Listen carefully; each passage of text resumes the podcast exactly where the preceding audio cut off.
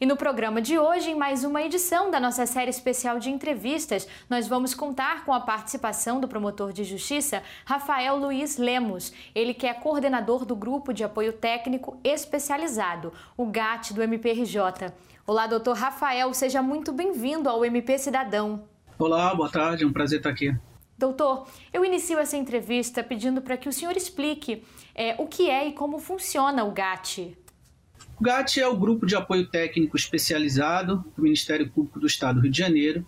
É uma estrutura bastante grande, aí composta de mais de 80 técnicos periciais, mais de 20 expertises diferentes, de médicos a engenheiros, de contadores a arquitetos, especialistas em política pública, até especialistas em ciência de dados.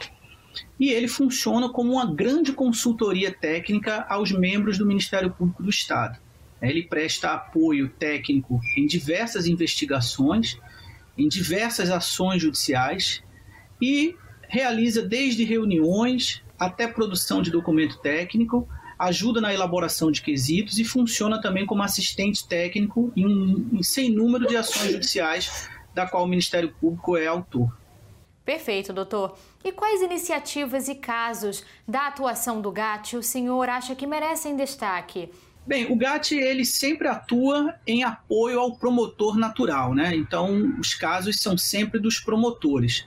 Agora, existem muitos casos em que o GAT prestou apoio que foram bastante é, importantes, né? Aí na história recente do Rio de Janeiro como por exemplo o apoio técnico que nós prestamos em relação ao, ao fechamento da Niemeyer, né, ao risco de desabamento, é, o apoio técnico que nós prestamos é, na tragédia do Ninho do Urubu, os apoios técnicos também realizados aí nos casos envolvendo superfaturamento da linha 4 do metrô e também no Maracanã.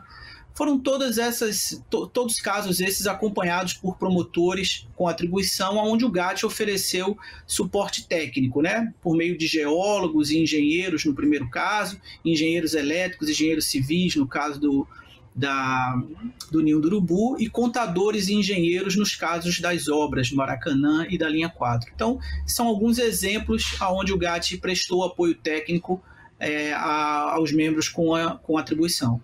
Agora, é possível ainda ressaltar outros desafios e até conquistas do GAT na garantia dos direitos dos cidadãos fluminenses?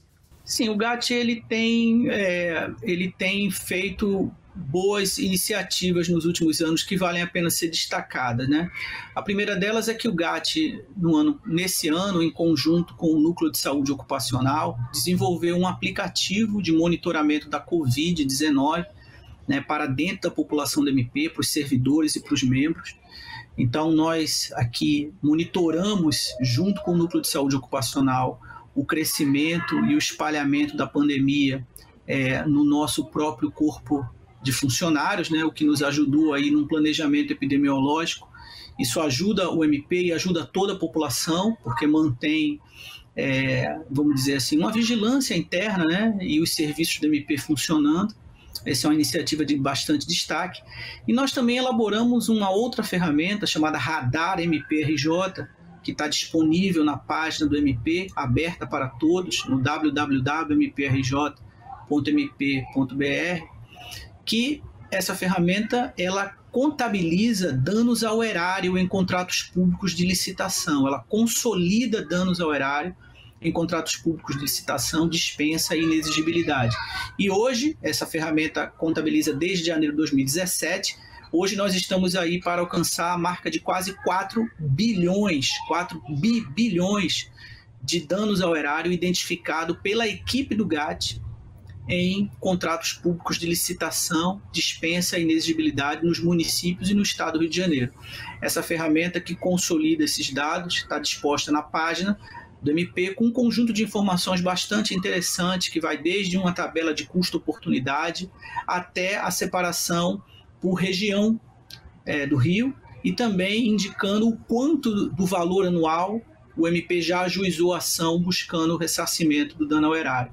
Então é uma ferramenta bastante interessante que eu convido todos a checarem na página do MP. Certo, doutor Rafael. Agora, como foi a atuação do GAT durante esse período da pandemia? Olha, é, o que eu gostaria de destacar é que, como a nossa transformação digital ela foi concluída em, em 2018, né? portanto o GAT se transformou num órgão completamente digital em 2018. Quando a pandemia aconteceu em março de 2020, é, o GAT ele já funcionava de maneira remota, praticamente. Ele já, ele já tinha um funcionamento remoto possível.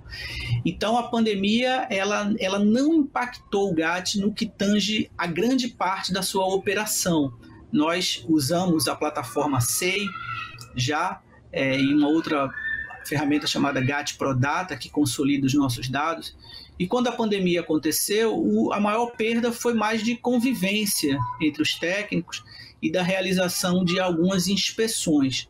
Porém, o trabalho em si da produção de documento técnico, recebimento de documento, é, elaboração de diretrizes e informações técnicas, que são os documentos que nós produzimos, eles permaneceram intactos, porque a transformação digital nos permitiu uma transição do trabalho presencial para o remoto sem grandes traumas. Então, durante a pandemia, nós continuamos quase que produzindo da mesma forma que antes. Né? Nós tivemos uma perda de produção muito pequena porque toda a nossa operação ela já era integralmente digital. Repito que a única perda que nós tivemos é, é no que diz respeito às inspeções, né? Devido aí ao distanciamento social, algumas das inspeções que o GAT fazia em loco foram temporariamente suspensas. Mas tirando isso, é, o nosso trabalho funcionou quase que normalmente. Perfeito, doutor Rafael. Infelizmente, o nosso tempo está acabando. Eu, eu aproveito para agradecer novamente a participação do senhor aqui no MP Cidadão. Eu que agradeço. É uma honra, um prazer estar aqui com vocês.